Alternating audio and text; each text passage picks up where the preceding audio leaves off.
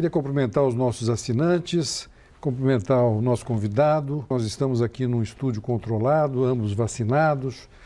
É, Ciro Gomes, você já foi tudo no Brasil, só não foi presidente da República ainda, mas deputado estadual duas vezes, prefeito de Fortaleza, governador do Ceará, é, ministro da Fazenda no governo Itamar Franco, ministro é, do governo Lula na área de integração nacional. Integração nacional uh, enfrenta mais uma campanha presidencial. Ciro, uh, você é um homem indignado, como qualquer brasileiro que vê o Brasil hoje do jeito que está, tem que estar indignado. No entanto, para um político, o político tem que separar a indignação da raiva. Como é que você faz isso? Boa noite, Roberto. Boa noite a todos os assinantes. É, veja, eu não tenho muita dificuldade de controlar a minha indignação no ato de tomar decisões. Eu, esses cargos todos nunca cometiam arbitrariedade, nunca feriam o interesse de uma pessoa humilde, sabe? Nunca, nunca, nunca, não tem nenhum fato que, que, que, que, que venha em socorro dessa tese. Né? Agora, eu não faço da política meio de vida, apesar de todo esse itinerário.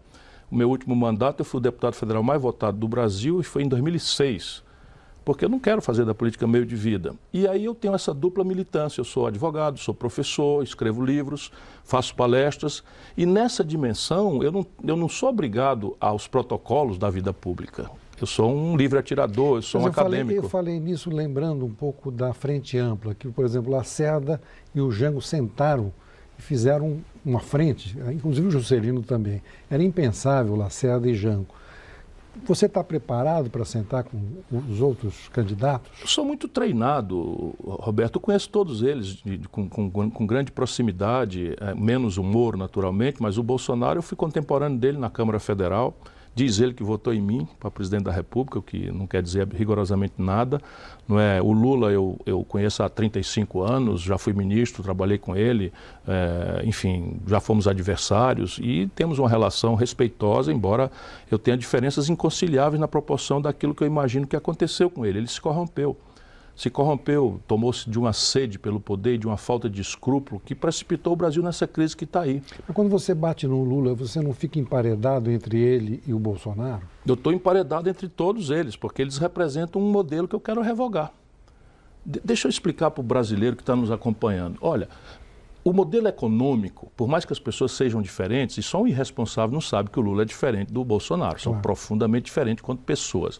Mas o modelo econômico que produziu essa tragédia de milhões de desempregados, da mais selvagem informalidade, precarização do trabalho, do menor valor de compra, do poder, poder de compra do salário mínimo, não foi o Bolsonaro. O Bolsonaro está agravando tudo isso. Isso é um modelo econômico que o Lula copiou do Fernando Henrique, câmbio flutuante para meta de inflação e que o Bolsonaro pratica igualzinho, e a Dilma pratica igualzinho, e o Temer pratica igualzinho, e o modelo de governança política. Isso é que é talvez mais grave, porque é a política que pode mudar isso, e só a política. Quando você Veja, fala Roberto, em mudança só... do, do, modelo econômico, Sim. isso não, não fica um, um, Como é que as pessoas veem isso? Elas, elas, elas precisam entender comigo de que o modelo econômico mantido como está, a consequência será a mesma. O país que mais crescia no mundo hoje é o país que menos cresce o país que destruiu 350 mil pontos de comércio nos últimos do, desmantelo da Dilma, do PT para cá, um país que fechou 38 mil indústrias do desmantelo da Dilma, do PT para cá, e o desemprego aberto, que é o mais grave da história, e a renda espremida no povo, do povo brasileiro. Então eu estou propondo mudar, e eu não propondo um, um, um salto no escuro, eu tenho um livro, não é? porque eu acho que a gente precisa envolver a população que tem suas dificuldades para entender essa linguagem, mas especialmente a população que pode ler, os jovens, eu tenho muito preocupado com os jovens, e está funcionando, para entender as bases de um novo projeto nacional de desenvolvimento. E aqui são coisas práticas, é um novo sistema de impostos para o país. Eu vi você discutindo, não, discutindo não, conversando com o Armínio Fraga, uma live de uma hora, e vocês concordam em muitas coisas, discordam em outras, naturalmente, né? Quer dizer, você faz o diálogo, né? Como é que você vai mostrar para as pessoas esse tipo de. de uh, você está levantando um assunto, mudança do modelo econômico. Isso cria uma desconfiança, né? Em algumas pessoas cria uma certeza, porque esse modelo econômico que produz tragédia para a indústria, para o comércio, até o agronegócio brasileiro está apanhando. Porque nós internacionalizamos de um jeito tal a importação dos insumos que quando o câmbio explode, praticamente a rentabilidade do agronegócio é comida, porque está pagando fertilizante, implementos é, defensivos agrícolas, tudo em dólar. Então, o, o agronegócio caiu 8% na vida brasileira agora, recentemente. Então, é preciso olhar aqui, e, outras coisas, a, a, prática do agronegócio. Pegar um exemplo prático, não é? De, de, de fazer descuidadamente. Isso é uma minoria mas a maioria tem que prestar atenção, não pode ficar passando pano para isso. Uma minoria que faz, vamos dizer, a produção, destruindo de forma ilegal a floresta, depredando é, recursos mananciais hídricos, matando índio, essa gente está comprometendo a possibilidade do Brasil continuar vendendo no estrangeiro. Há um neoprotecionismo poderoso acontecendo na Europa que vai usar todas essas razões ou pretextos para estrangular o agronegócio brasileiro. E a indústria está sendo destruída. Então, veja, há muito tempo. Já. Há muito tempo. O Brasil tinha 30% da riqueza nacional tirada da indústria. E quem destruiu a indústria foi o Lula, o Fernando Henrique e o Bolsonaro. Esse modelo econômico. Como? Manipulando juro e taxa de câmbio de maneira a fazer a farra do consumo de curto prazo. Então, o Lula faz uma memória afetiva de que as pessoas comiam picanha e cerveja. Isso é mentira. Embora conjunturalmente o Lula tenha torrado uma grana preta para fazer a reeleição dele. Quando veio a Dilma com o mesmo modelo, a mesma gente, a mesma turma, quebrou o país. Mas o primeiro governo Lula foi um governo. Claro, é que nem a cigarra e a formiga. Hum. Todo mundo sabe a fábula, né? A cigarra gosta de cantar, de viver no prazer, de viver na boa. E a formiga ali juntando comida para a estação da chuva. Vê a chuva, a cigarra com fome. Hum. O, o Lula pegou todas as reservas do país, não é, sob ponto de vista estratégico, e torrou.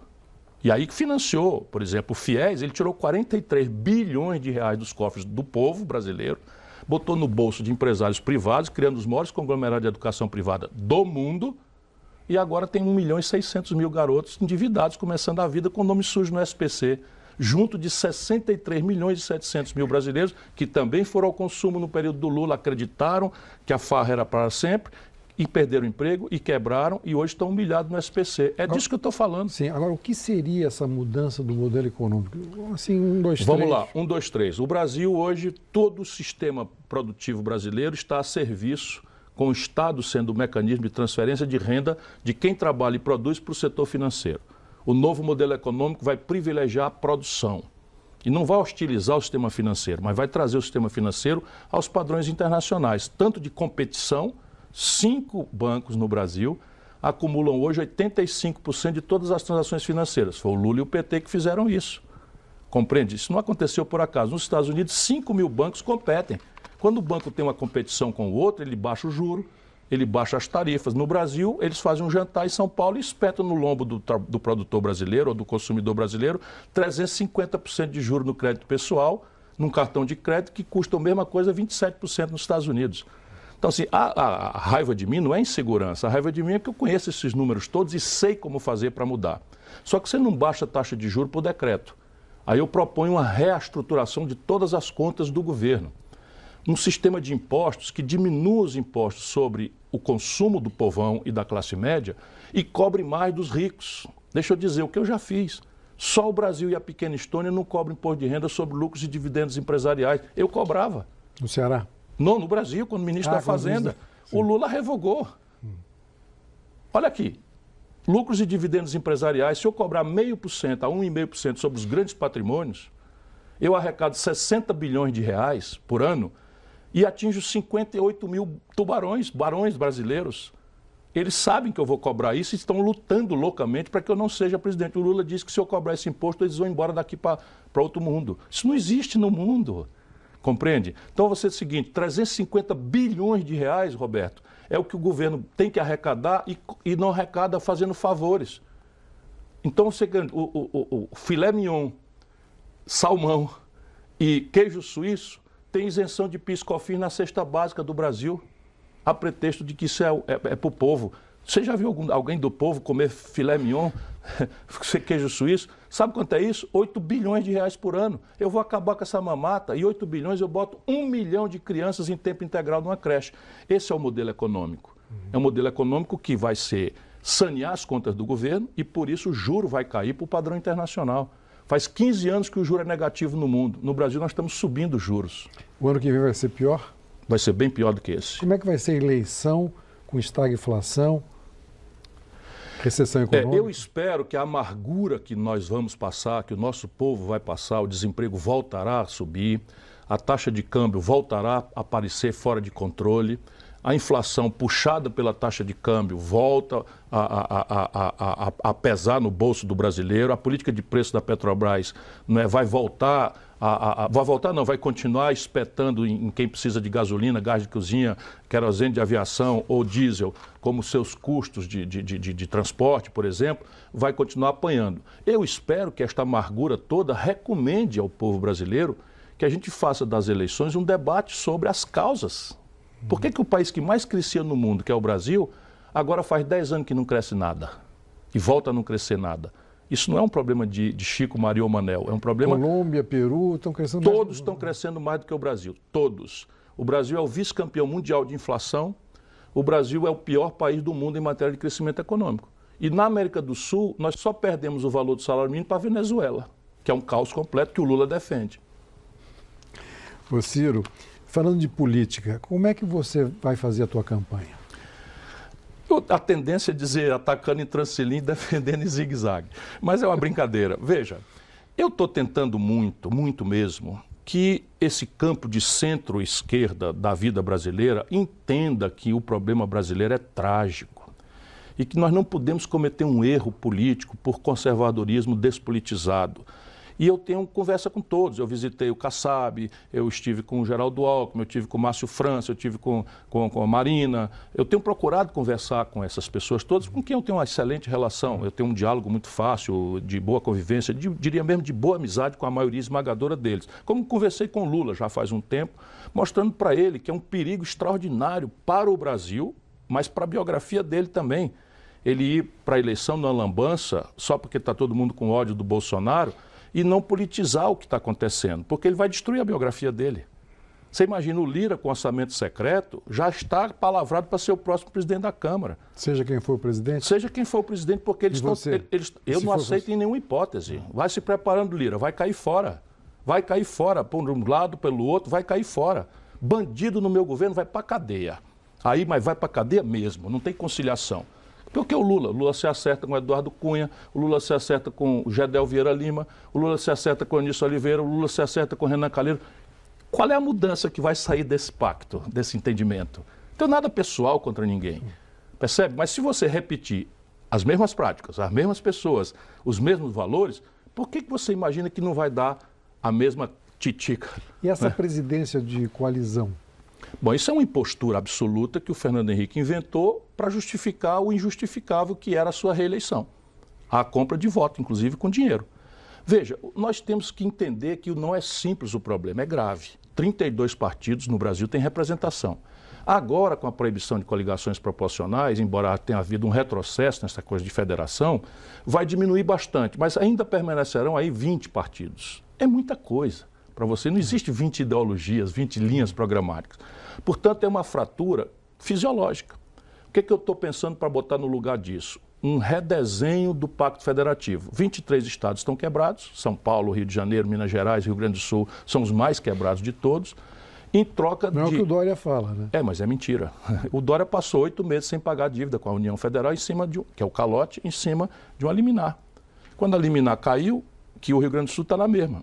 E eu vou salvar esses lugares todos, mas vou salvar contra um programa que vai restaurar o investimento, mas vai fazer com que os políticos aceitem outro tipo de mediação, que é o benefício aos seus estados, aos seus municípios, que envolverei também os prefeitos, não é para reformar o país nos seis primeiros meses.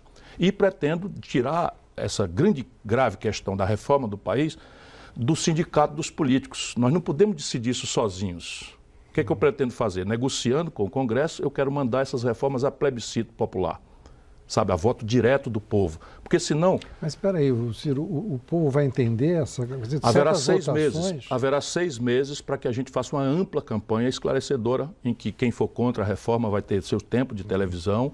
E nós, estaremos seis meses discutindo de maneira a amadurecer o voto popular. Por, por uma circunstância, tudo que está errado no Brasil está errado para atender uma minoria poderosa de ultra ricos.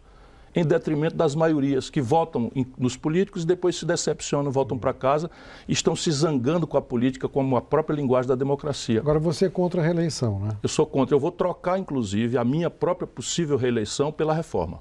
Mas não é Porque... muito pouco tempo para fazer. Não, não é. O Brasil precisa mudar de rumo. E o que precisa ser feito, por exemplo, no Ceará tem a melhor educação pública do Brasil. Nós não fizemos isso em quatro anos. Nós fizemos isso em 20 anos. Só que eu não preciso ficar 20 anos no poder, eu só fui governador quatro anos. E nunca quis voltar, porque lá nós temos um coletivo e o importante é o projeto, é a ideia. Isso é e lá vocês pretendo. estão com o PT, né? Lá nós somos aliados há 20 anos também. É. Uhum. Você vê como o Brasil é complexo, né? É normal que seja assim. Agora há PTs e PTs. Não é? O Camilo Santana é o melhor governador do Brasil. Não se levantou contra ele em oito anos nenhuma denúncia de corrupção tem a melhor educação pública, a melhor saúde pública do país, a melhor taxa de investimento do Brasil. Chegamos à capital agora 100% de cobertura vacinal na, na Covid, porque o nosso povo também não aceitou o discurso negacionista e foi em massa não é, ser, ser, vacinado, sem pegar fila, porque nós organizamos as coisas, nós respeitamos o nosso povo e temos problemas. Você acha que os políticos brasileiros, na, na sua maioria, são despolitizados, né? Moro e Dória, você acha que são circunstanciais? Não são? Não, o Dória não. O Dória é governador de São Paulo, Sim. não é? Foi prefeito de São Paulo. Eu acho uma figura, sabe, frágil, sob o ponto de vista ideológico, não tem consistência nenhuma. Mudou o próprio nome para ser Bolsodória e de repente, só porque rivaliza com o Bolsonaro, agora é o, é o inimigo de, de, infância do Bolsonaro, traiu o Alckmin de uma forma miserável. Eu não dou muito valor a gente que se comporta assim. Uhum. E São Paulo faz uma administração ruinosa. É uma coisa impressionante. Você, se você tomar as pesquisas que a gente faz, ele está extremamente mal avaliado em São Paulo. E só no Brasil, o Bolsonaro extremamente mal avaliado, um trágico presidente, o, Bolso... o Dória um trágico governador, querem ser presidente do Brasil. E o Moro? O Moro é um grande picareta, sabe? Picareta na acepção mesma da palavra, aquele falso, aquele bandido que utilizou a magistratura, que talvez seja a mais divina das missões humanas, você imagina você julgar um semelhante? É uma missão próxima de Deus. Eu sou profissional do direito, eu trato os juízes assim como uma pessoa diferente. O camarada usa a magistratura, gravatinha borboleta, homenagem para cá e para lá, viagens esquisitíssimas para frequentar os órgãos de segurança dos Estados Unidos. E depois vai ser ministro do picareta que se elegeu porque ele fez o que fez na magistratura. Sabe, isso é uma lesão moral, sabe? O, o, o Dória, por exemplo, que a gente está criticando, é mora na residência particular dele. O Moro fala ah, moralidade, decência, corrupção, corrupção, corrupção, só fala corrupção, corrupção, tal. Pois bem, esse cidadão, corrupção, corrupção, recebia auxílio moradia, olha aí, brasileiro, recebia auxílio moradia tendo um apartamento particular. O dobro da renda do povo. O povo brasileiro está com a renda de R$ 1.800 em média, passando o pão que o diabo amassou, o Moro recebia quatro pila, tendo apartamento. E a Conja foi acusada formalmente por um advogado chamado Tacla Duran de vender delações premiadas. Isso tem que ser investigado. Não dá para o cidadão desse que nunca administrou um pé de bodega dos pequenos vir sem uma opinião sobre educação. Você sabe quantos milhões de crianças e adolescentes no Brasil perderam o ano? E está todo mundo puxando os cabelos, os pais, os professores, os diretores. Como é que nós vamos fazer para tirar o atraso? Não, presidente da República. Vai ser, presidente. Nunca administrou nada, nunca foi nada e tal. É um picareta. Ciro, um minutinho, nosso intervalo, já voltamos.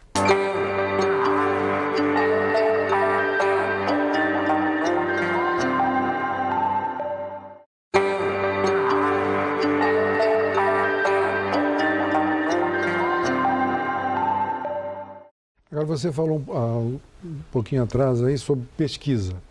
As pesquisas estão dificultando a tua trajetória? Muito. Todo mundo que não é convidado para o baile, que não pode pagar um milhão de reais por uma pesquisa, custa um milhão de reais uma pesquisa. E parece que nós vamos ter eleição daqui a três meses, porque cinco, seis pesquisas todo mês, todas pagas pelo sistema financeiro. Todas. Que é quem tem dinheiro sobrando para jogar fora, né, tentando antecipar o resultado. E elas atrapalham porque elas influenciam a psicologia dos políticos. Então, numa hora como essa, as pessoas vão, vão manipulando, então, para dizer que este e aquele não é viável. Se você olhar e tiver juízo, o nosso povo tem, né, em dezembro do ano 2017, Ninguém dizava um, centavo furado por um cidadão chamado Bolsonaro, nem as pesquisas indicavam nada. Lá vem o Bolsonaro e é o presidente do Brasil para a nossa tragédia. Então é preciso ter paciência, atrapalha para valer, mas é preciso ter paciência. E você vai até o fim? Sem nenhuma dúvida. Eu antes queria muito ser presidente, agora eu tenho que salvar o Brasil. Esse salvacionismo, Ciro, não, não cria um certo mais um? É para criar, é para criar. Só que eu não sou mais um. Eles estão querendo criar mais um, do mesmo jeito que criaram o Collor, que criaram o Bolsonaro, estão querendo criar ao redor do Moro.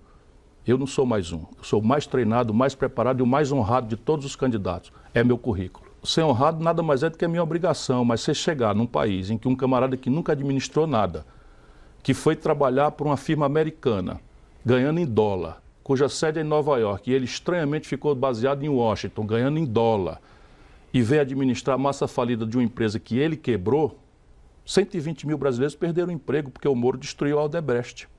Quando no mundo inteiro salva as empresas e pune quem foi que fez falcatrua.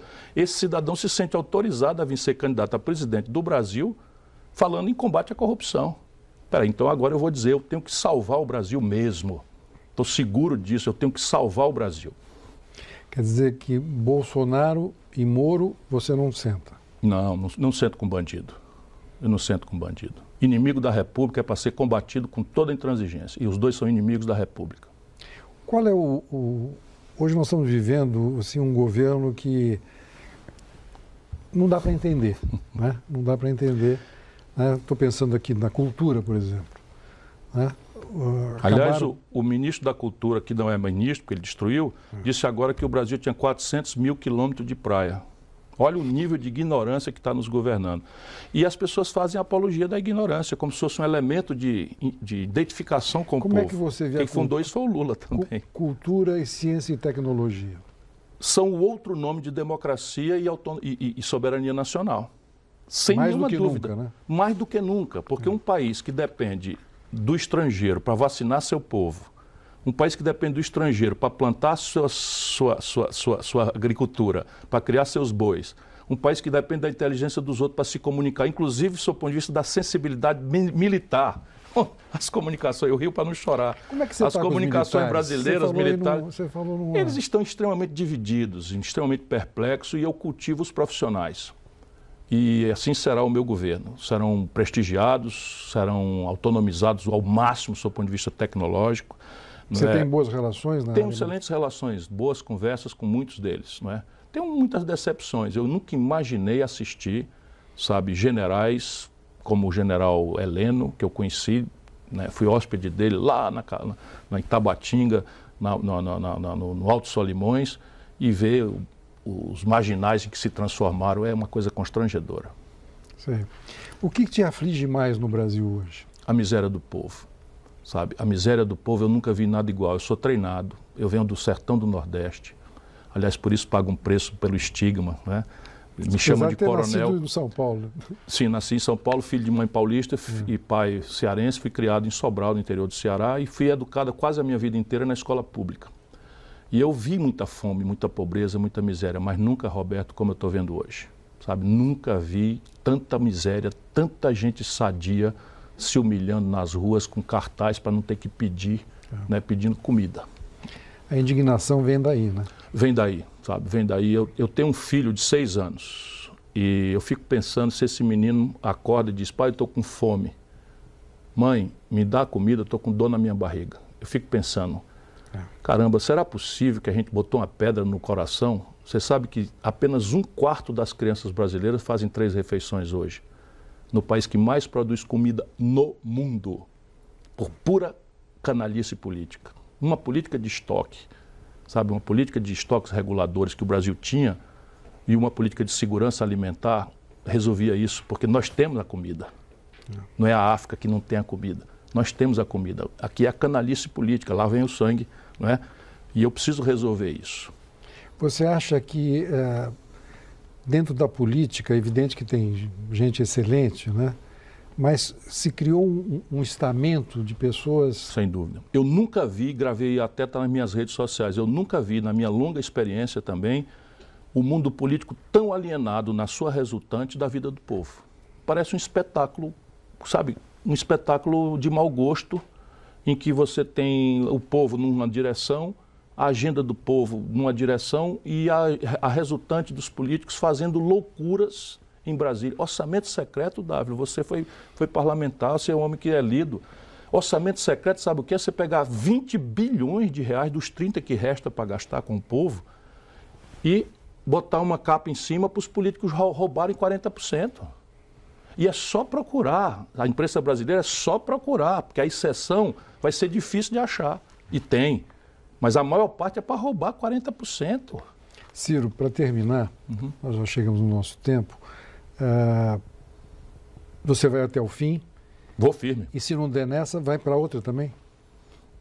Olha, eu vou abrir mão da reeleição em troca da reforma do país. A reeleição é uma tragédia. Mas a minha convicção é que eu preciso salvar o Brasil e Deus vai me ajudar, iluminando a minha palavra e guiando a minha mão para fazer justiça nessa pátria. Obrigado, Ciro. Obrigado, Roberto. Até a próxima. Obrigadão.